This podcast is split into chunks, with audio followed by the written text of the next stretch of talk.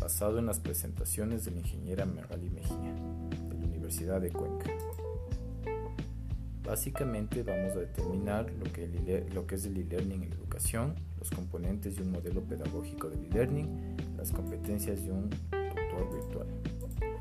Como objetivos tenemos que definir qué es el e-learning y su contexto de uso, describir los componentes del modelo pedagógico del e-learning, identificar las competencias más relevantes con las que debe contar un tutor virtual.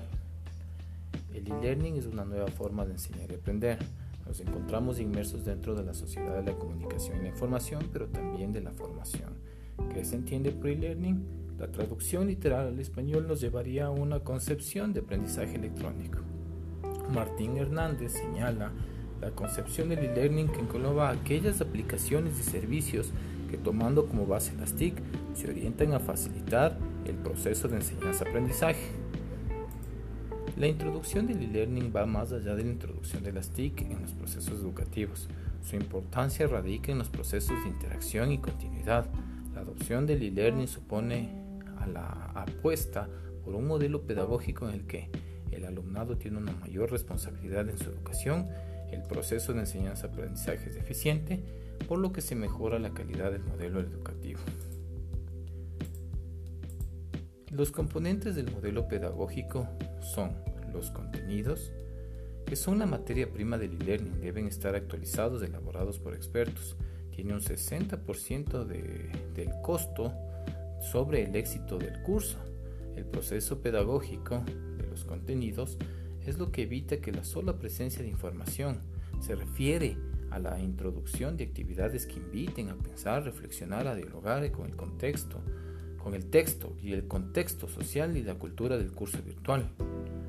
La tutoría virtual está representado por el tutor, quien es el mediador entre los contenidos y los estudiantes, permitiendo la interacción entre los integrantes del aula. Es la sola persona que retroalimenta las actividades de los participantes. El dispositivo tecnológico son las herramientas que facilitan la comunicación e interacción requerida para la socioconstrucción del aprendizaje. El objetivo de la tutoría es facilitar el desempeño de los estudiantes, promoviendo la retención de la participación del curso habitual, que los participantes alcancen un aprendizaje significativo que les conduzca a un desempeño favorable.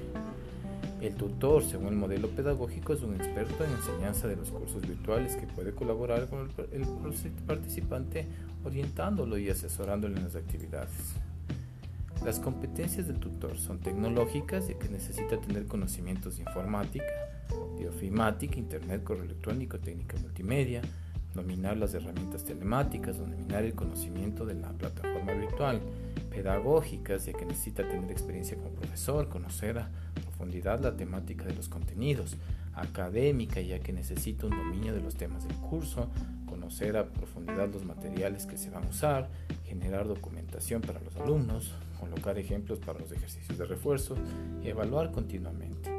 Interpersonales, ya que necesito un, un lenguaje en el manejo escrito del lenguaje, animador, moderador de actividades, generar confianza, brindar calidez, usar y trabajar con las emociones, interesarse por los problemas de los estudiantes, plantear observaciones y dudas, trabajar con el equipo de tutores.